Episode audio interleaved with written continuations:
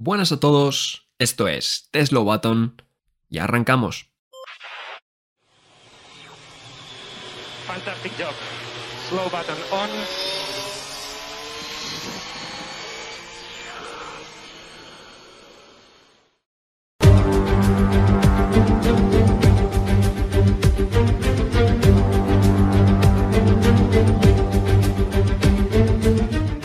Este fin de semana la Fórmula 1 corría en el lugar donde comenzó todo. El aeródromo de la Segunda Guerra Mundial que se convirtió en autódromo acogía la décima prueba del Mundial y pese a que no nos dejó su carrera más memorable, sí hemos visto alguna cosilla interesante. Hoy no me encuentro tan acompañado como siempre, ya que John, bueno, disfrute John de sus vacaciones, que sé que nos vas a escuchar. Así que estamos solos ante el peligro, yo y un servidor, bueno, Javier Morán y un servidor. Eh, Javi, eh, hablamos antes de, todo que había sido, bueno, un fin de semana en Silverstone, siempre apetece porque es un buen circuito, pero que había habido cosas interesantes, pero que no había de, demasiada acción en la carrera, o sea, no había sido la carrera más memorable de, Silverstone. Efectivamente, a pesar de que el circuito Silverstone está a la altura de la pedazo de introducción que has hecho David, que hay que, que comentarlo, eh, pues este fin de semana no ha sido, digamos, un poco eh, lo que estamos habituados a ver en, en, Silverstone, ¿no? Por ejemplo, teníamos el año pasado que nos dejó un carrerón pues bastante impresionante con la victoria 33 del deporte español en la Fórmula 1 también. Eh, así que bueno, este fin de semana quizás se nos ha quedado así un poquito más soso. No obstante, tenemos cositas que analizar, es nuestro deber. Y como decías tú, John no está, lo, lo normal sería que yo no estuviera, pero en fin, eh, todo el mundo se merece un respiro, ¿no? Y, y John, vamos, lo tiene más que garantizado. Así que sí, estamos tú y yo. Sí, bueno, época de vacaciones seguramente rotemos, habrá como rotación. Exacto. Mal, este un poco. Eh, vamos a hablar un poquito de cómo empezaba el fin de semana, porque eh, ya decimos que era un fin, un fin, de semana que no ha dejado demasiadas cosas, porque se esperaba lluvia, mucha lluvia, Javi se esperaba, y al uh -huh. final pues ha llovido, parece que como siempre, ¿no? Eh, el sábado y hubo un momento que, que, ni siquiera, porque las nubes parece que abrazaban el circuito, pero no acababan de mojar todo, aunque la quali, eso sí, empezó pues condiciones eh, un poco complicadas. Efectivamente, David, y además yo creo que lo has definido perfectamente. O sea, hubo un momento en la clasificación el sábado que las nubes parecía que se estaban abriendo paso a medida que se estaban acercando al circuito. Es decir, llegó un momento que las imágenes aéreas que estábamos viendo eran de, de literalmente pues un donete, ¿no? Un donete de nubes y en el medio pues teníamos al, cir al circuito que efectivamente David, eh, pues en la, en la, primera parte de la clasificación, es decir, Q1, pues sí, condiciones un poco cambiantes, ¿no? Eh, teníamos la, la, pista mojada, pero en fin, eh, no es algo que se salga de, de, lo normal dentro de que estamos en, en, un país como Inglaterra, pues porque básicamente ahí no para de llover. Eh, así que bueno, en fin, pues no, no sabría muy bien qué decirte. Quizá esperábamos más lluvia, efectivamente, sí. pero bueno, al fin y al cabo yo creo que este tipo de cosas pasan y sobre todo lo importante es que las clasificaciones con, con meteorología cambiante son espectac espectacularmente atractivas, ¿no? Visualmente. Así sí, que sí. la verdad que estuvo bastante divertido. Y es que como tú dices, Javi, eh, hay clasificaciones de este estilo que nos dejan pues eh, resultados, iba a decir sorprendentes, ahora hablaremos, matizaremos lo de sorprendentes, porque eh, Sergio Pérez eh, se quedó esta vez no en Q2 como iba siendo habitual, con un coche que en fin no debería estar en la situación, pero es que se quedó en, en Q1 esta vez, Javi, o sea, es uh -huh. una situación bastante complicada. Sí que es verdad que es la típica clasificación de si haces la vuelta al primero, te la estás jugando porque el último va a tener mejor condición de pista que tú. De hecho, Fernando Alonso se quedó también al límite porque hizo la vuelta de los, de los primeros, si no, no me equivoco. Pero es que Sergio Pérez con ese, con ese Red Bull, Javi, ya nos está acostumbrando a esto y esta vez Q1, que ni siquiera Q2. Sí, sí, la verdad que se queda en la primera fase. Y en cuanto a lo de Fernando Alonso, David, literalmente le tenemos que dar las gracias a, a Sergio Pérez. Sí. Que nuestros amigos mexicanos que nos estén escuchando y todos los fanáticos de, de, Sergio Pérez, pues que no nos echen la bronca. Oye, al fin y al cabo, pues nosotros estamos muy agradecidos con Sergio Pérez de que le hubiera podido dar esa oportunidad a Fernando, que como dices tú, David, eh, estaba muy apretada la cosa, ¿no? Porque te la juegas al fin y al cabo si haces la, la, vuelta de los primeros a que la pista mejore, como fue el caso. Y además es una pista que se va secando, con lo cual literalmente a medida que vas dando una vuelta, otra vuelta y otra vuelta, es posible incluso que la pista vaya mejorando literalmente de tres décimas en tres décimas, con lo cual pues no es de extrañar que efectivamente quien quiera arriesgarse, excepto el de siempre, Verstappen, y aún así, fíjate mm. que no, no, quiso arriesgarse, eh, pues es, es lógico que, que termine cayendo, ¿no? Como fue el caso de Checo Pérez. Sí, totalmente. Um, vamos a hablar ahora de las sorpresas, pero para bien, porque Sergio Pérez, digamos que era un poco para mal. Y es que es verdad que eh, Williams, sobre todo, y McLaren, evidentemente, eh, venían demostrando en los entrenamientos libres un ritmo brutal. A Williams yo creo que le vino peor lo de la, lo de la lluvia que a McLaren, porque no, no, estaban tan arriba, yo creo, como, como venían demostrando un poco, sobre todo Albon, que venía, estuvo top 3 en, en todas las sesiones de entrenamientos libres. Em, pero es que McLaren también, Lando Norris lideró Q1, Q2 y se quedó segundo en la Q3 eh, o sea que, bueno, digamos que a Williams Javi le vino un poco mal esto de, las condiciones cambiantes, pero a McLaren le dio absolutamente igual todo lo que le echaron este fin de semana. Efectivamente, David. Eh, digamos que cuando no tienes un coche con el que realmente sientas que tienes eh, el potencial de hacer una buena clasificación, como pudo ser el caso de los Alpine, que aún así, por ejemplo, Pierre Gasly estuvo décimo, mm. saldría, saldría décimo el domingo, pero yo me acuerdo las declaraciones de Gasly diciendo, oye, pues no me vendría mal que hubiera un poco de lluvia durante la clasificación, porque así digamos que realmente no es tanto el coche, sino las manos que tengas. Y manos, la verdad que Gasly no sabemos si es el mejor del mundo, pero sabemos que no es el peor, evidentemente. En cambio, por ejemplo, los McLaren que iban vamos, divinamente, pues efectivamente David tenían potencial para ser de los primeros, si no los primeros, porque luego comentaremos ahí un poco cómo se vivieron los últimos minutos de la Q3, pero vamos, tenían el potencial para estar ahí y, así lo demostraron, ¿no? Porque firmaron unas grandísimas posiciones que creo que no la conseguían desde 2008, eh, un segundo tercero. Eh, es espectacular esto. Bueno, pintaron el coche de plateado, a ver si va a ser el plateado, Javi, o sea... Pues no sé, no sé, David, o sea, a mí de verdad creo que le está cayendo mucho hate a esa livery. Evidentemente no es ni mucho menos la de la que teníamos nosotros en la mente, ¿no? Cuando decimos, oh, qué bonita, qué bonita esa librea de, de 2008, de 2007. No es esa, evidentemente, pero oye, sobre todo por el tema de que últimamente los coches ya son todos mate, no tienen ese color brillo y encima, oye, pues le viene a pelo, ¿no? Porque es Google Chrome y es esa livery cromada, por así decirlo, pues la verdad que a mí honestamente me, trajo muy buenos recuerdos y, parece que rinde, parece que rinde. Sí, sí, a ver si va a ser el plateado, yo creo que McLaren con eso se, se viene arriba. Yo iba a decirte, Javi, con la livery que creo que, claro, primero las expectativas, ¿no? Que cuando dijo que iba a ser em, cromada, claro, todo el mundo se le vino a lo que se le vino a la cabeza, ¿no? El coche, los coches míticos de, de Vodafone. Em, pero yo creo que el problema de, era el mate, yo creo. O sea, más que porque combinar, no tan, mucha gente decía el naranja y el plateado no combina. Yo creo que el problema es que era mate. Entonces, claro, se veía un poco raro ahí el, el pontón y tal.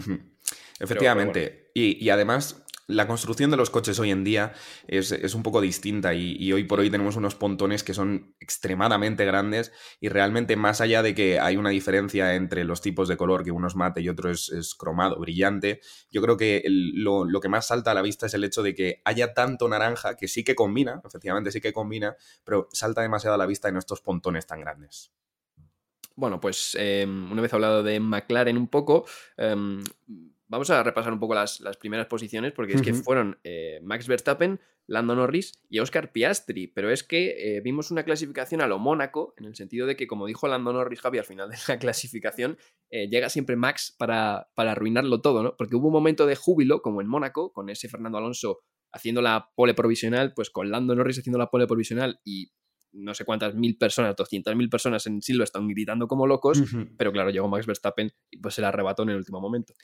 Fue, fue un momento yo creo que de mucha tensión, pero a la vez precioso, David, porque como dices tú, literalmente la palabra es arruinarlo, ¿no? Es, la misión de Max Verstappen, que para él literalmente tiene que ser la mayor gloria, ¿no? Porque para mí en Mónaco tiene mucho mérito lo que estaba haciendo, que iba dos décimas por debajo y de repente lo recupera en el último sector, pues literalmente es que en esta clasificación, como dices tú, David, fue idéntica, o sea, fue idéntica, porque tenemos que, que Lando Norris se llevó los dos primeros sectores en púrpura, el último creo que fue en morado, y luego llegó Max Verstappen y otra vez consiguió meter dos décimas, de donde parece que es imposible sacarlas, pero el caso es que las saca. Yo eh, a nuestros fans, a nuestros oyentes, no quiero decirles que es todo coche, porque últimamente se está diciendo que es todo coche, pero David, creo que estamos de acuerdo y, la gente que tiene un poco de perspectiva sabe determinar perfectamente que coche y Max Verstappen, los dos ambos rinden al mil por ciento, o sea, están en un momento de, de optimización espléndido. Y, parece que, de momento se va a extender durante bastante tiempo, porque fíjate, tenemos a unos McLaren que efectivamente han sido capaces en una misma temporada que se estaba hablando de lo increíble que había sido el salto de Aston Martin, más increíble me parece que a mitad de temporada eh, pueda coger un equipo y literalmente eh, invertir en unas mejoras que te den un salto de calidad tan sumamente grande como para adelantar a ese Aston Martin del que se decía que, y ojalá pueda ganar la, la 33, o a Ferrari que lleva hay unas carreras perdido, que sí, que no, a Mercedes también, que de repente parecía que se habían reencontrado, pues no, no, no. Eh, tenemos ahí a McLaren, que efectivamente no están a la altura de Red Bull todavía, eh, y no sabemos si lo estarán, pero oye, lo suficiente como para que estén acompañándole en ese top 3 a, un grande como es Max Verstappen con su Red Bull. Sí, es que vamos a hablar ya de McLaren directamente, repaso un poco eh, las posiciones, porque bueno, cuarto y quinto fueron Leclerc y Sainz, iban en parejas los dos Ferrari, luego después eh, sexto, séptimo los Mercedes y noveno fue Fernando Alonso en un fin de semana que, bueno, no fue el mejor para Aston Martin, ahora, hablaremos de él, pero es que hay que hablar directamente de McLaren porque, Javi, aparte de lo que has dicho tú, de, adelantar a los demás em, competidores, digamos, pues a zona, zona media, decíamos el otro día que, que, bueno, me preguntabas, ¿no? Tú el otro día que si había McLaren para luchar por el subcampeonato y tal. Claro, yo dije que por la diferencia de puntos me parecía que no, pero cuidado cómo empiezan a hacer estos resultados que a final de año te cogen. Y es que no solo eso, es que McLaren, Javi, aparte de que Lando Norris eh, salió muy bien, Oscar Piastri también pasa a Verstappen en la salida, no solo pasaron a Verstappen o intentaron en el caso de Oscar Piastri, sino que eh, fue el único equipo que realmente pudo mantenerse detrás en el DRS pegado a, a Max Verstappen, porque en circuitos como en Austria, donde da muchísima potencia el DRS, en la primera vuelta ya Verstappen se ponía un segundo y a tirar. Y aquí los McLaren le aguantaron. Efectivamente, es, increíble, David. Em, no sé, o sea, honestamente, eh, de verdad, o sea, no, sé cómo se puede llegar a conseguir esto. Eh, quizá lo plantearemos ¿no? con, con, John, que también sabemos que, debate muy bien este tipo de cuestiones, pero yo me atrevería a decir que los tiros van un poco por, por el tema del túnel de viento. ¿no? Es posible que se esté empezando a notar, se esté empezando a, ver que hay unos equipos que tienen más porcentaje, otros que menos, y, literalmente se está viendo reflejado eh, en la pista. Y es que a pesar de que hubo un safety car, que ya comentaremos, eh, en las primeras vueltas creo que estaremos todos de acuerdo, y, además es que son datos, eh, es la vez que menos se ha escapado Max Verstappen del segundo piloto, que en este caso era Lando Norris. Eh, Norris, como decías tú, adelantó a Verstappen en la salida, gran salida por parte de los McLaren, o mejor dicho, Verstappen salió bastante mal. Eh, luego, evidentemente, era algo que ya sabríamos, que, ya sabíamos que iba a pasar todo, todos, que era Verstappen adelantando a, a Lando Norris, pero es que a pesar de que pasaban las vueltas, como mucho se iba escapando dos décimas, tres décimas. En la vuelta que más apretaba quizá Lando Norris, o sea, perdón, Max Verstappen, se podía escapar cuatro décimas. La verdad que mm. eh, bastante meritorio por parte del equipo papaya. Sí, es que iba, McLaren iba en general bien en todo, iba bien en recta, iba bien en curva rápida. He leído una entrevista por ahí, Javi, hoy de Lando Norris, que decía que su coche era como una absoluta basura, incluso con las mejoras, en, curva lenta. Pero claro, es que en Silverstone no tenemos eh, prácticamente curva lenta. Habrá que esperarse a otros circuitos. Igual que este fin de semana ha ido mal Aston Martin, habrá que esperarse a otros circuitos para ver eh, estos bailes, ¿no? De McLaren, de Ferrari, de Mercedes, etcétera, etcétera, en diferentes circuitos, pero sí es cierto que, fue el único equipo que tuvo, bueno, la posibilidad de aguantarle a Max Verstappen. Eh, quizá la única pega, Javi, de, McLaren fue la estrategia en ese safety car, que pusieron a, bueno, Piastri ya había parado antes, tuvo mala suerte, pero a, Lando Norris no se fiaban mucho del blando, le pusieron en un sándwich de neumáticos blandos un duro, que luego, milagrosamente, no sé cómo aguantó a Hamilton. Efectivamente, es que tenemos que contarle un poco los precedentes a nuestros oyentes. Y es que eh, George Russell montó un neumático blando. David, ¿me puedes pasar el dato aproximado? Eh? Porque es que, en fin, si, si el chaval se, se, pone a darle más vueltas, probablemente podría haberle aguantado, pero era en torno a 40 y no sé cuántas vueltas. ¿Es posible que le diera el blando? Tantas no, pero 20, unas 30. Puede llegar a las 30, ¿verdad? Porque el safety car fue después de la, fue como a la 37 o a la 36. Algo así, efectivamente, sí. Y, Russell paró un poco antes, eh, porque luego estuvo en la lucha con Leclerc y demás, pero Cierto, y le perjudicó el tema del safety car, justo. Cerca de la 30, lo voy a mirar en un momento mientras eh, Perfecto. explicas tú, pero, pero vamos, que o sea, en torno a la 30 me acuerdo, que yo estábamos diciendo, estábamos comentando la carrera y me acuerdo que dije yo, Russell al principio en la salida la va a liar, porque dije va, va a adelantar a, Carlos o a Leclerc y tal, y evidentemente así pasó, lo que yo no me esperaba es que en un circuito como Silverstone, eh, con, bueno, ya sabemos los reventones y todo, las fuerzas G eh, que hay en, esas curvas rápidas, eh, como un blando pueda aguantar tanto. No sabemos. la verdad que nadie, todavía nadie sabe. quizá podemos poner en duda que, esté un poco relacionado con el tema de que sean nuevos neumáticos Pirelli, ¿verdad, David? Porque Pirelli ha traído aquí como una nueva carcasa, por así decirlo. Supuestamente la, la goma es la misma, lo que pasa es que es más, más resistente, tiene el mismo agarre, supuestamente el blando sigue siendo rápido, el medio sigue siendo igual de rápido que un medio, el dura igual. Lo único es que duran más y precisamente lo han introducido en este circuito porque, como bien decías tú, David, en Silverstone eh, si es famoso por algo es por los reventones que hemos tenido a lo largo de la historia, ¿no? Porque Hamilton tuvo que ganar una carrera, creo que fue en el 2020, si mal no recuerdo, 2019, 2020 fue, con un neumático pinchado la última vuelta. Y luego yo recuerdo también 2018-2019 eh, reventones por parte de Kimi Raikkonen y, este tipo de cosas. Entonces es un circuito bastante clave a la hora de, testar y que, no, y que no pasen este tipo de cosas, porque, en fin, en esas curvas tan rápidas en las que se llega a alcanzar incluso hasta 5 Gs de fuerza lateral, pues es bastante importante, evidentemente, que el neumático no te falle. Así que no, no sabemos si tiene algo que ver, eh, pero vamos, eh, Russell pudo aguantar ese neumático si hubiera querido y le hubiera favorecido para la estrategia, pues probablemente incluso más de esas 30 vueltas que, más o menos ponemos de media que duró. Sí, mira, te confirmo, vuelta 29 para Russell. Sí, señor, pues 29 vueltas. Prácticamente 30 vueltas y lo que dices tú, yo creo que si le hubiera venido bien la estrategia, hubiera podido alargar eh, algo más. Eh, ahora que hablabas de reventones, me acordaré siempre de la temporada 2013, porque precisamente aquí hubo reventones muy extraños, además fueron en plena recta, o sea, ya ni siquiera en curvas, a la gente le, estalló el neumático en las rectas y luego eh, Pirelli introdujo un cambio de neumáticos que, eh, no sé si te acuerdas, Javi, favoreció muchísimo a Red Bull y decantó totalmente el campeonato. Eh, ¿Tú crees que puede pasar? Dice Pirelli que el rendimiento es el mismo y los equipos realmente no se han quejado. O sea, se supone que lo que hemos visto hoy, este fin de semana, es por, bueno, condiciones del circuito, por mejoras, etcétera, etcétera, pero no por, por neumático. Pero bueno, eh, no sé si puede, crees que puede llegar a afectar un cambio de estos siempre a mitad de temporada a los rendimientos. Es que es muy extraño lo que dices tú. Tenemos precedentes de que la temporada 2013, efectivamente, esa modificación que se le hicieron a los neumáticos terminó decantando el campeonato del lado de, pues no de, de Fernando Alonso, sino de Sebastián Vettel. Este año a ver, me gustaría creer que no, evidentemente, pero es que este fin de semana hemos visto cosas muy raras, porque nada más llegaron los FP1, por ejemplo, y los FP2, de lo que se quejaban los, eh, los pilotos era de que no había agarre en curva lenta, en curva lenta, que es lo más raro, ¿sabes? Si me dices que es en mm. curva rápida, pues fácilmente es achacable al hecho de que pues simplemente la pista está verde y ya está.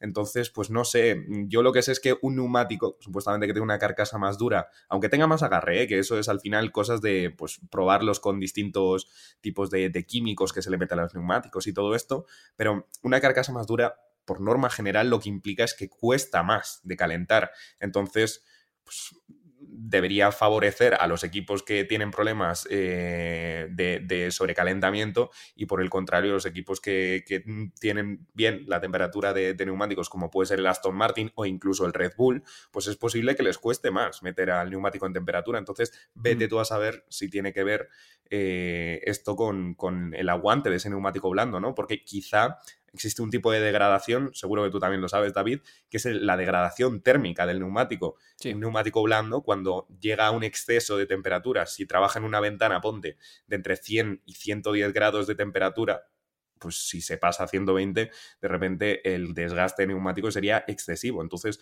vete tú a saber si esa carcasa lo que hace es pues, mantener de una manera mucho más eficiente eh, esa ventana de trabajo, pues, pues ahí, entre, entre esos 10 grados de diferencia. Pues veremos a ver qué pasa con los neumáticos. Lo que sí está claro es que, bueno, eh, de momento hemos visto que el blando por lo menos aguanta bien. Em, lo que pasa que luego eh, hemos tenido también comportamientos extraños, ¿no? Porque sí que es verdad que a, Hamilton, por ejemplo, yo creía que iba a arrancarle las pegatinas a, a Lando Norris y el, duro le funcionó bien al McLaren. Sin embargo, Javi, a Ferrari no le funcionó nada bien el duro, pero lo que pasa que, bueno, ahora hablaremos de la estrategia, porque Ferrari hizo una cosa muy extraña, pero bueno, primero te pregunto por eso, porque a McLaren le, funcionó muy bien el, duro y a Ferrari, pues por ejemplo, no. Es extraño, es extraño. Em, lo estábamos comentando, ¿no? Antes, porque Ferrari, por ejemplo, literalmente fue el segundo equipo en Austria, fin de semana pasado. Ha pasado una semana. Eh, las mejoras en el coche de Norris, por lo menos en Austria, también estaban. Son circuitos con unas características evidentemente distintas, pero no creo que lo suficientemente eh, como para que sea una cuestión de que ha mejorado demasiado el McLaren, sino que es más bien que el Ferrari tiene de verdad muchísimos, pero muchísimos problemas de consistencia. Problemas que que jamás vamos a entender. O sea, no sabemos, sabemos que es un coche, por ejemplo, muy sensible a, los cambios de, viento. Y creo, David, que a lo largo de, este, de, esta carrera se quejaban bastante Verstappen, creo que George Russell también, de que el, wind was picking up, ¿no? ese, ese, término de que el viento está empezando a soplar cada vez más fuerte, llegaba a rachas incluso de 35 kilómetros por hora, cosa que, para la gente que no lo sepa, en un Fórmula 1 se nota bastante, y más si eres del equipo Ferrari, no porque los de Ferrari tengan la piel más sensible, sino porque efectivamente nadie lo sabe, pero el Ferrari tiene muchos problemas con este tipo de, de cambios meteorológicos, es muy sensible. Entonces, de verdad, no sabemos por qué tan pronto degrada mucho el neumático, ¿verdad? Eh, pues de repente un neumático duro no es capaz de hacerlo funcionar. Entonces, vete tú a saber si, si, es el tema de la carcasa del neumático, si es Ferrari, que también tiene culpa, ya, ya lo sabemos todos que tiene bastante culpa de cómo salen los coches, está claro que son los responsables de, su propio trabajo, pero wow, eh, es, increíble, ¿no? la poca consistencia. Sí, es que como decías con el tema del viento, ah, como he dicho en la intro, ¿no? Em, Silverstone es un, bueno, era un antiguo aeródromo de la Segunda Guerra Mundial, es decir, bueno, un aeropuerto eh, militar, entonces al final eh, el viento en estos sitios siempre está presente. Y, sí que es verdad que el viento ha estado todo el fin de semana muy presente y pues a algunos coches les afecta más que a otros, aunque afecta en general. Y sí que es verdad que lo que dices tú, ¿no, Javi? Que, más allá de la degradación, eh, Ferrari no supo o no pudo hacer funcionar ese neumático duro porque, bueno, McLaren, con, es verdad que Piastri pues no pudo atacar a Hamilton, pero bueno, también se, pudo defender bien. Eh, y, McLaren, y Lando Norris aguantó a, Hamilton ahí en el DRS, pero eh, a Charles Leclerc, que le pararon antes ah, para, intentar protegerse de Russell, eh, ese Russell con esos blandos de 25, 26 vueltas, le estaba metiendo décimas a, Leclerc con un neumático duro recién puesto. lo que pasa, Javi, que Ferrari, he puesto aquí en la escaleta, que volvió, pero volvió para mal, porque incomprensiblemente, no, no, lo llego yo a entender, eh, cuando todo el mundo parecía que se iba, eh, menos McLaren también es, cierto, cuando todo el mundo parecía que se iba a alargar, porque esos duros, o sea, esos blandos de Russell habían durado un montón, alargar el medio para meter el, blando al final, o incluso como Hamilton y Alonso esperando un safety car, pues em, viendo que no funcionaban los neumáticos duros a Leclerc, mm, Ferrari decidió, eh, Javi, parar a Carlos Sainz a ponerle el neumático duro. Otra vez, efectivamente, de manera inexplicable. Eh, yo creo que, David, eso es un claro síntoma de que en Ferrari no entienden, ni aunque les paguen, no entienden ni a leches, llámalo X, eh, lo que han hecho con el coche, simplemente. O sea, es decir, ellos tienen un coche, dicen vamos a regularlo, vamos a hacerle los reglajes porque creemos que en este circuito va a ir perfecto, pero es que luego no tienen ningún tipo, de confianza en su coche, en su monoplaza. Entonces están tan sumamente despistados con, no, el problema en este circuito es la degradación. No, el problema en el siguiente circuito es que el tren trasero se mueve una barbaridad.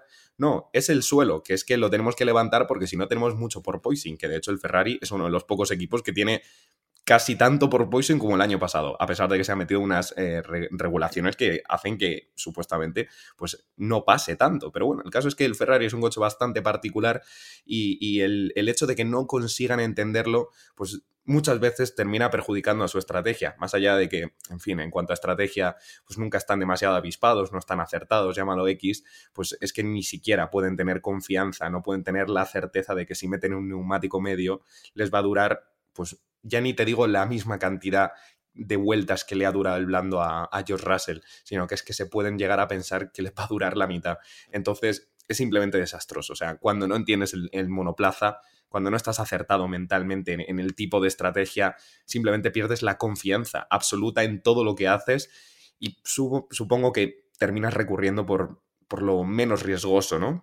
Lo menos arriesgado, que es pues poner el neumático duro, a pesar de que ya se sabía que efectivamente ese neumático duro no lo iban a poder hacer funcionar. Sí, es que como, tú dices, em, Carlos ya lo dijo en, creo que fue en el Gran Premio de España, em, que tuvo, tuvo, un comportamiento muy extraño el coche, porque dependiendo del neumático y dependiendo del stint, eh, funcionaba o no, porque Leclerc tuvo un, un duro al principio y no le funcionó, y luego el duro que emitieron al final sí le funcionó, ¿no? Pues al parecer aquí, yo creo que Ferrari igual dijo, bueno, si esto pasó en Barcelona, igual nos pasa hoy también, que a uno le funciona y a otro no. Eh, pista no funcionó, el, neumático duro. Lo que pasa, Javi, que luego encima, eh, como se dice, ¿no? A perro flaco todos son pulgas, porque claro, los dos pilotos de Ferrari pararon antes del safety car.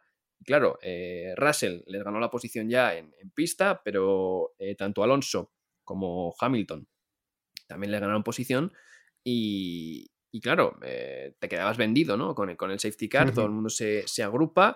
Eh, Leclerc sí que paró en, boxes para poner un neumático medio, eh, pero es que Carlos Sainz, se, bueno, lo mantuvieron en pista con un neumático duro, con gente delante y detrás, con neumáticos blandos, que me acuerdo de la radio que, empezó a preguntar con muy enfadado, diciendo posición y neumáticos de alrededor, ¿sabes? Y, y bueno, bastante comedia ahí. Y al final terminó diciendo, mira, eh, Ricky, creo que se llama su ingeniero. Dijo, mira, Ricky, escucha. Voy a tirar. It's, up to you, ¿no? O sea, haz, haz, lo que quieras, tío. O sea, o me metes en el boxes o me dejas fuera, pero llevo un Ferrari y no voy a poder hacer nada. Eh, al final, pues lo que dices tú, David, a Leclerc le metieron para tratar de remediar un poco el hecho de que fuera pues, un neumático duro rodeado de neumáticos pues, mucho más veloces y que de monoplazas que van a hacer funcionar ese, neumático mejor, pues bueno, supongo que por no hacer una copia de, estrategias entre mismos miembros del equipo, porque al final apostar todo siempre hacia un lado, pues es arriesgado también y, Ferrari pues no está para arriesgarse demasiado, terminaron haciendo que Carlos Sainz eh, se quedara en pista con ese neumático duro y, en fin, pues es que yo creo que era, eh, a diferencia de lo de McLaren, que ahora hablaremos, estaba, estaba claro que, que estaba vendido, ¿no? O sea, por detrás le estaban pillando, entonces lo que podías hacer es literalmente defenderte y por delante sabías que no ibas a pillar a absolutamente nadie. Entonces fue un poquito eso lo que pasó, ¿verdad? Sí, básicamente. Y es que hablamos de estrategia de Ferrari, pero como decías tú, es que la de McLaren pudo ser igual de, desastrosa, ¿no? Lo que pasa que eh, McLaren tenía confianza porque pareció que hablando las radios, eh, Lando preguntó eh, no sé si preguntó algo del, duro o del blando. Ah, no, preguntó cómo iban los duros. Y justamente ahí es cuando Leclerc estaba con el duro. el ingeniero me acuerdo perfectamente que le dijo, eh, bueno, pinta mal, pero es que es nuestra mejor opción. Se veía que no tenían confianza en ese neumático blando y pese a lo que estaba haciendo Russell, y al parecer acertaron, ¿no? Lo que pasa que, claro, McLaren Javi tenía esa confianza de decir, vale, nosotros vamos a poner un duro y sabemos que va a funcionar, porque les funcionó. Piastri perdió posición con Hamilton por la parada, eso fue mala suerte, pero le funcionó. Y a, y a Lando Norris igual, pero es que como decías, eh, Ferrari no sabe qué neumático le va a funcionar, entonces eso ya nubla aún más las posibilidades de pensar una estrategia decente. Efectivamente, yo, yo, creo que lo has explicado perfectamente.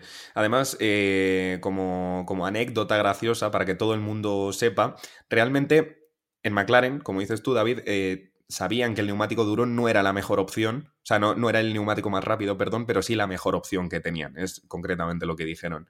Y luego resultó no ser así, eh, porque, en fin, o sea, pudo defenderse, efectivamente, cosa que para nosotros y todos los espectadores, estoy seguro, pues parecía imposible, ¿no? Porque teníamos por detrás a muchos pilotos con neumático blando, por ejemplo, teníamos ahí a, a, este, a, Hamilton. Y fíjate, Hamilton al final con ese neumático blando, pues no pudo adelantar a Norris, cosa que es bastante extraña, pero bueno, oye, al final salió.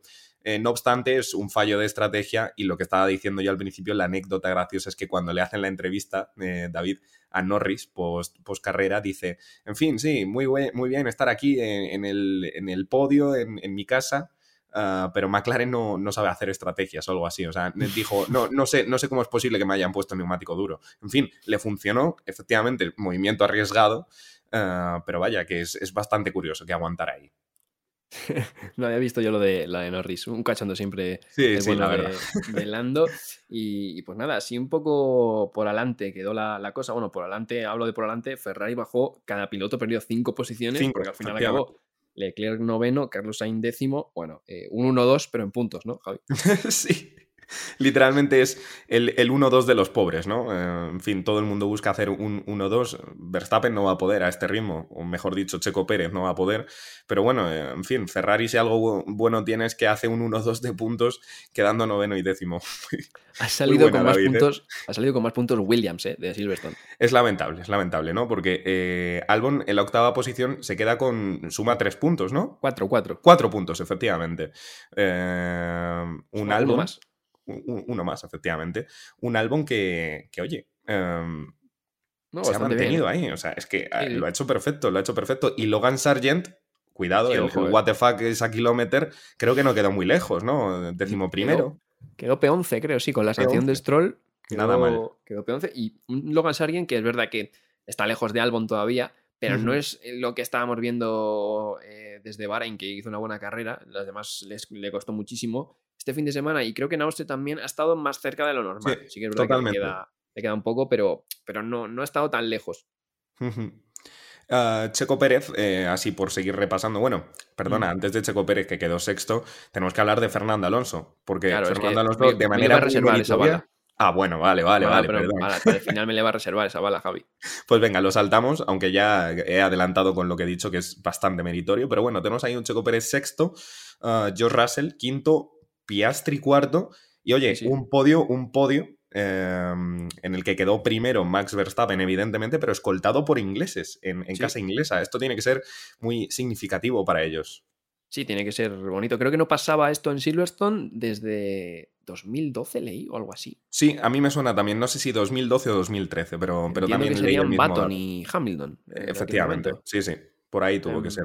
Y o- 2012. Ojo también, Piastri, muy meritorio, que, que yo esto no lo sabía, Javi. Eh, Piastri al parecer llevaba las mejoras de Austria, pero es que Lando Norris tenía mejoras, digamos, extra de Silverstone. Ah, genial, O sea, genial. digamos que Lando Norris, eh, poniendo porcentajes, llevaba un 100% de las mejoras y Ajá. Piastri un 75%. Que esto yo no lo sabía. Que hostia. entonces, eh, pensándolo bien, eh, dices, joder, el, el mérito de, de Oscar Piastri este fin de semana, más allá de ser rookie y de estar cerca de Lando. Norris, es todavía mayor.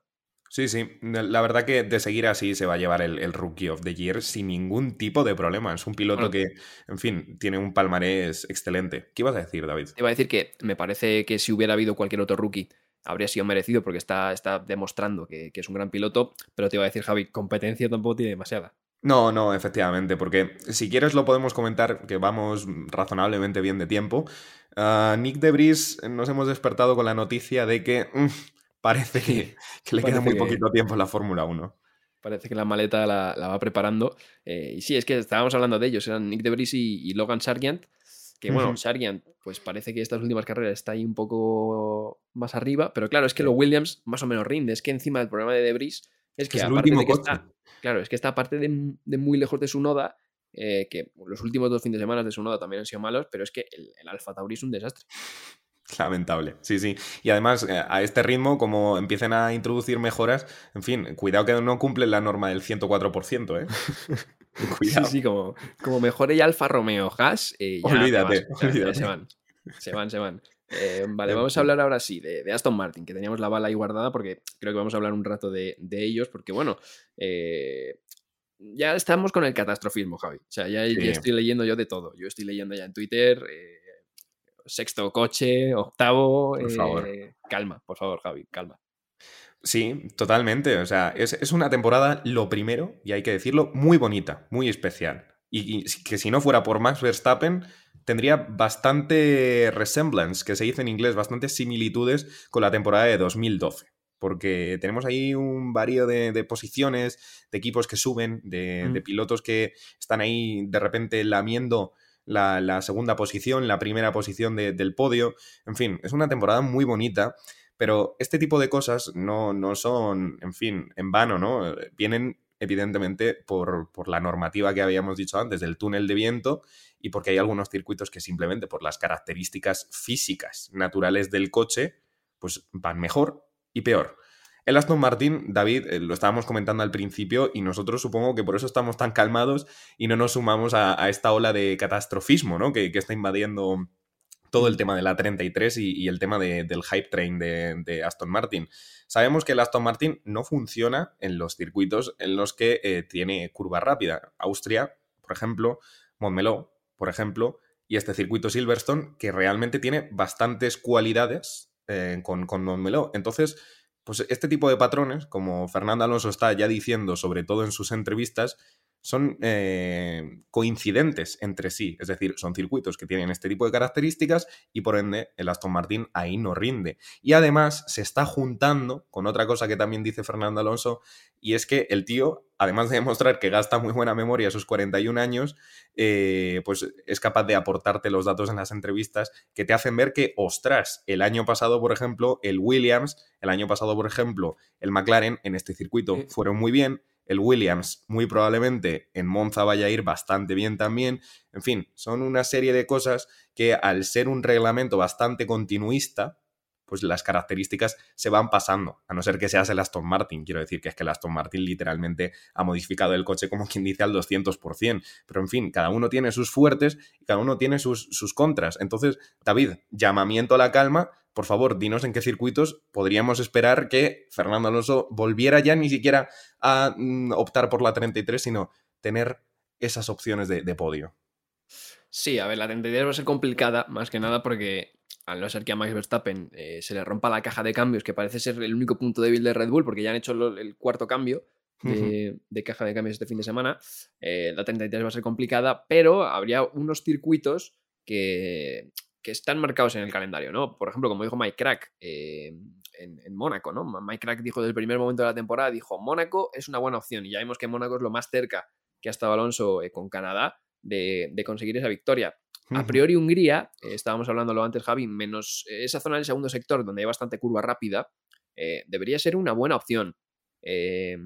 Para, para, por lo menos meterse ahí en la cuarta, quinta, tercera posición y pelear por el, por el podio, porque tiene curvas muy lentas en el primer sector y curvas muy lentas en el, tercer sector. También es verdad, Javi, que yo no sé si esto influye, no, entiendo el, Aston Martin, la verdad, pero no sé si influye algo en que mm, Aston Martin muchas veces este fin de semana iban algo, por ejemplo, más descargados que los rivales para no perder tanto la recta. Entonces entiendo que en la curva rápida pues también sufriría un poco más. No sé si en Hungría metiendo toda la carga, que al final eh, metes prácticamente la misma carga que en Mónaco, eh, en Hungría, con los alerones grandes y etcétera, etcétera, no sé si igual en curva rápida lo notan menos y, así la diferencia que ganan en curva lenta pues compensa. A ver, eh, yo estoy muy de acuerdo con lo que acabas de decir y además es que, joder, afortunadamente tenemos, por ejemplo, en Aston Martin unas fuentes que se dignan a hablar de manera bastante transparente. Eh, Fernando Alonso es uno de ellos, es uno de los que colabora en que el flujo de información que entra y sale, oye, pues sea bastante, bastante transparente. Entonces, podemos saber a qué está jugando el Aston Martin. El Aston Martin, lo primero, tenemos que tener en cuenta que técnicamente en estos dos años de reglamento, este es el primer año útil en el que tienen un coche que tienen que tratar de entender. Entonces, en este año tienen que hacer lo que han podido hacer tanto Ferrari, tanto Mercedes, tanto eh, Red Bull eh, con estos dos años de reglamento. Entonces, Aston Martin simplemente se está preparando, evidentemente, eh, de cara al, 2024, que va a ser realmente el primer año donde van a poder abrir fuego real, con un poco de suerte, por supuesto, pero, pero están tratando de apuntar a ello. Entonces, Fernando, eh, bueno, pues eh, por ejemplo, en Silverstone ha estado haciendo bastantes pruebas. Como tú decías, David, eh, nosotros acostumbramos a ver a un Aston Martin que no corre mucho en recta. Este, este en la speed trap, es decir, en la trampa de velocidad en clasificación, el Aston Martin de Lance Stroll fue el coche más rápido de, en velocidad punta. Entonces es algo que no acostumbramos, están tratando de encontrar ese eh, equilibrio entre el drag, entre tener eh, carga aerodinámica en curva rápida, en fin, están probando. Y además, David, que esto es lo siguiente que te, te quería comentar, MyCrack ha asegurado otro de los que está colaborando eh, a que el tema de la información que sale pues sea bastante transparente, pues ha confirmado que no van a levantar el pie en el tema de las mejoras, porque evidentemente tenemos coches que están mejorando, como es el McLaren, como es el Ferrari. Bueno, Ferrari lo intenta, ¿vale? Pero bueno, están ahí. Eh, y Aston Martin mm, se dice que va a traer novedades para Hungría, para Bélgica y para Países Bajos. Con lo cual, oye, pues todavía tenemos esperanzas. Pero bueno, por favor, llamamiento a la calma, ¿verdad? Sí, exactamente. Sabíamos, a, priori sabíamos que Silverstone iba a ser un, mar circuito por las características y por lo que tú dices, que Aston Martin, para ser un equipo de Fórmula 1, que ya sabemos que siempre van un poco con el, con el pie levantado en la información, suele decir las cosas bastante claritas, ¿no? Y suele salir Mike Crack a decir, bueno, pues eh, aquí tal, igual que salió a decir Mónaco vamos a ir bien, eh, salieron a decir que Silverstone posiblemente no fuera el, mejor circuito. Y hablabas tú precisamente de, Hungría, de, Países Bajos, de Singapur, por ejemplo. Yo creo que esos tres circuitos pueden ser circuitos muy, muy buenos para, el Aston Martin porque siempre eh, le beneficia que haya curva, curva media lenta. Em, Brasil, pese a que tiene una recta, bueno, dos rectas larguitas, eh, también esa zona de... también podría estar bien, sí. Podría estar bien. O sea, circuitos necesitan necesita curvas más el Aston Martin. Seguramente en Monza, Javi, veamos igual un fin de semana parecido al de este de, Silverstone cuando Efectivamente. porque son curvas, eh, etcétera, etcétera. O sea, curvas rectas eh, entonces, pues, posiblemente, depende de los circuitos, veamos eh, variaciones ¿no? en, los, en los equipos. Eh, entonces, nada, como dices tú, llamamiento a la calma. hay mucha gente también que se piensa que, aquí se pueden traer mejoras todos los fines de semana, ¿no? No, es que no, hombre, McLaren ha mejorado el coche y te ha superado. Bueno, a ver, calma, ¿sabes? O sea, es que eh, no, dijo... estas cosas no solamente están limitadas por, por, las horas que tienes de túnel de viento, sino también por un presupuesto que Claro. está bastante estricto, David. O sea, hay que recordarlo. Por ejemplo, tenemos a Red Bull que hoy en día tiene menos horas de viento, no solo por la primera posición que consiguió en el campeonato de constructores del año pasado, sino porque es que encima le han quitado, creo que era un 5 o un 10%, les han penalizado por incumplir el tema del presupuesto. Entonces, por favor, o sea, no nos esperemos que mm, las mejoras, si de repente en este circuito viene McLaren con 7 kilos de mejoras, que yo voy a poder contrarrestar esos, esos 7 kilos de mejoras eh, trayendo al fin de semana siguiente otros 7 kilos, ¿no? O sea, cada uno ve conveniente, estudia dónde va a traer las mejoras, qué se Claro. puede hacer y cuáles van a ir destinadas no a este año, sino al de 2024, que es que en el caso de Aston Martin, este año no es el todo o nada. Este año es el vamos a tener una base lo suficientemente sólida para que el año que viene sí que sea el todo, sí que sea el todo, pero este Mm. año no lo es. Entonces, por favor, vamos a tratar de relajarnos y, y, por favor, vamos a tratar sobre todo de pensar que esto es algo que, que yo de verdad me lo imagino muy a diario, es tú imagínate que por algún casual viajero del tiempo mueve una ficha de dominó y de repente Fernando Alonso sigue en Alpine este año, sigue en Alpine. claro, es que, O sea, yo es que me muero, David, yo me muero. Entonces, imagínate que ha sido todo un sueño, Javi. Ahora te despiertas y está Alonso eh, peleando por entrar en Q3 con el Alpine. Ahí sí que lloro, tío. Ahí sí que lloro. No, no porque Fernando Alonso haya hecho como peor resultado esta temporada un séptimo puesto. O sea, ¿qué, qué somos? Por favor, es el meme del perro fuerte y el perro del el perro llorón, ¿sabes? ¿De ¿No? dónde No, venimos? eh? O sea, Es que es eso, hay que mirar de dónde venimos. Entonces, pues no sé, realmente creo que nos hemos quedado bastante desahogados y no, no, no lo estamos diciendo ni con tono crítico, ni con tono claro. eh, así un poco como enfadado. O sea, es, es simplemente que, por favor, valoremos lo que tenemos y que entendamos cómo funciona la Fórmula 1. Claro, y que va a llegar un punto de la temporada donde Javi, en Ferrari ha cambiado muchas cosas, McLaren eh, ha traído muchísimas mejoras para Silverstone, seguramente por lo que tú has dicho, que dijeron, este circuito nos va a ir bien, metemos aquí las mejoras para sacar un buen resultado, y Mercedes ha cambiado medio coche. Entonces va a llegar un momento de la temporada donde los equipos ya se van a centrar en 2024. De hecho, Fernando Alonso ha dicho que los ¿Lo ha libres, dicho? uno, Sí, sí, los libres 1 estuvieron dedicados a cosas para 2024. O sea, ya- efectivamente. Imagínate, ¿por qué? Porque ya todo el mundo sabe para quién va a ir el Mundial. Es que es, es tontería, va a ir todo para, para Verstappen y para Red Bull. Entonces, los equipos ya, al ver que no pueden eh, llegar a- al Mundial, pues evidentemente Mercedes, que ha cambiado medio coche, pues no te extrañe que Mercedes en- en- ya esté probando cosas para 2024 también. Porque es que. Mercedes, el límite presupuestario y el túnel de viento, no sé cómo lo llevarán, pero vamos, es que han cambiado medio coche. Entonces llegará un momento en el que todo se estabilice un poco y al final tengas que seleccionar pequeñas mejoras, pues eso, en sitios como te ven- que te vengan bien, como Hungría, por ejemplo, o Zandvoort, que pueden ser buenos circuitos para el. Aston Martin. Así que bueno, dicho esto, Javi, eh, calma, o sea, calma, que, Sí, que sí, se, por se supuesto. preocupe. Y eh, te iba a preguntar, bueno, te iba a hacer la mención especial que, que teníamos para la quali eh, de los españoles. Y es que, Javi, como claro me has sí. dicho, eh, los españoles son los únicos que han entrado en todas las Q3 de la temporada. Efectivamente, de momento, David, tenemos dos españoles en la Fórmula 1 y digo de momento De momento. porque el asiento de Nick de Vries eh, se está ahí debatiendo entre Daniel Ricciardo o en septiembre, cuando termine el campeonato de indicar, pues quizá podamos ver al tercer español, que sería Alex Palou, pero bueno, efectivamente de momento tenemos dos españoles y tenemos motivos más que de sobra para estar orgullosos. Y es que, como has dicho tú, son los únicos que tienen un 100% de apariciones en Q3. Así que, Mm. pues yo creo que, en fin, mm, podemos cerrar lo que viene a ser el episodio así de manera rigurosa con un dato que es bastante, bastante prometedor. Ah, no obstante, nos tenemos que acordar eh, del, del MVP. Efectivamente, eso me, me ha venido a la cabeza justo ahora porque siempre Sí, nos, señor. nos encanta cerrar antes de tiempo. Sí, Eh, sí. Nada, eh, elige usted primero el MVP, Javi.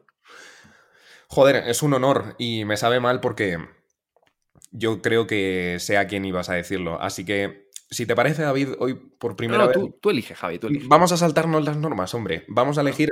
Yo, a ver, que igual me estoy equivocando, ¿eh? Yo, yo voy a decir Norris, pero si quieres nos podemos saltar la norma y los dos No, podemos. no, di elegir usted a Norris, di usted a Norris. Venga, Norris. Estaba claro, estaba claro. Norris era evidentemente candidato, ¿no? Em, yo es que estaba entre Norris eh, o el otro, el compañero de, Oscar de Lando Norris, Piastri. Oscar. Piastri. Es que los dos de McLaren han estado muy fuertes. Evidentemente, las mejoras han sido brutales, pero es que yo en el momento en el que me enteré de que Piastri llevaba eh, un paquete de mejoras menos que, que Lando Norris, digamos que Piastri llevaba el paquete de mejoras de Austria y, y Lando Norris pues tenía aquí otro extra en Silverstone. Entonces yo cuando me enteré de eso dije, joder con Piastri, que se ha quedado a dos décimas de Norris en clasificación y ha estado ahí enganchado en la carrera. Así que nada, eh, doblete de MVPs para la pareja de, de, McLaren. No sé si esto ha pasado alguna vez, la verdad, que normalmente damos tres, entonces claro. Eh, sé, que una vez se lo dimos todo, en Bahrein se lo dimos todos a Fernando Alonso, mención, mención honorífica, un poco fanboy, Em, pero no, sé si ha pasado que solo haya dos, porque haya dos personas, y hayan ido a la misma pareja. O sea, hoy un mención de honor para, para McLaren hoy en general. Efectivamente. Y muy, y muy contentos, muy contentos, sobre todo porque, eh, en fin, en Austria creo que podemos ver la fiel imagen de lo que han supuesto estas mejoras, ¿no? Porque mientras tanto teníamos a Oscar Piastri por ahí, bien jodido, con perdón, con cero mejoras, y luego teníamos a Lando Norris aguantando y luchando con, con un Mercedes. Entonces, pues yo creo que es tanto una mención especial a los dos pilotazos que son, porque Oscar Piastri, con tan poca experiencia dentro de la Fórmula 1, creo que está dando pues un, mm. un recital de, de talento y además McLaren que llevaba ya unos años perdido y a mí me daba pena porque John y yo, tú eres más de Ferrari, David, pero John y yo somos muy, muy de McLaren, pues la verdad que me sabe súper bien ver a una escudería mítica pues volviendo otra vez al podio. Sí, está claro que yo creo que la Fórmula 1 necesita que esté ahí McLaren. Em, y nada, Javi, pues hemos llegado al final del episodio, que bueno, iba a decirte que éramos dos y que igual se nos hacía un poco más corto, pero nada, 45 minutos rigurosos. Lo hemos eh, defendido bien, ¿eh? No nos para nadie, macho. O sea, que seamos 2, 3 o, 50, eh, estamos siempre aquí dándole a, dándole la lengua. Por supuesto que sí, la verdad. Pues nada, eh, semana que viene no hay gran premio. Ya veremos si hay episodio o no, porque claro, como igual estamos ahí cada uno desperdigados. Cierto. Veremos si hay episodio, ya avisaremos en todos los sitios que, que tenemos. O si no, nos vemos ya directamente a la siguiente semana, que es Gran Premio de Hungría, eh, pero es que eh, después de Hungría viene Spa, o sea, vienen dos seguidos. Tenemos aquí el sándwich de, Austria Silverstone, eh, paroncito, y luego Hungría Spa. Así que nada, Hungría ganitas, Javi, supongo, porque Por supuesto. a priori, como hemos hablado, el Aston Martin debe ir bien y circuito siempre disfrutable. Sí, sí, claro que sí. Y aunque el Aston Martin no vaya bien o no tan bien como esperábamos, en fin, somos unos afortunados, yo creo. Sí, sí, sí, totalmente. Así que nada, Javi, te despido y ya, pues nos vemos, eh, no sé si la semana que viene, a la siguiente, chicos. Chao, chao. Chao. Muchas gracias por escuchar este podcast de The Slow Button. Puedes seguirnos en Spotify para no perderte ningún episodio y también en nuestras redes sociales para enterarte de todas las novedades. Hasta la próxima.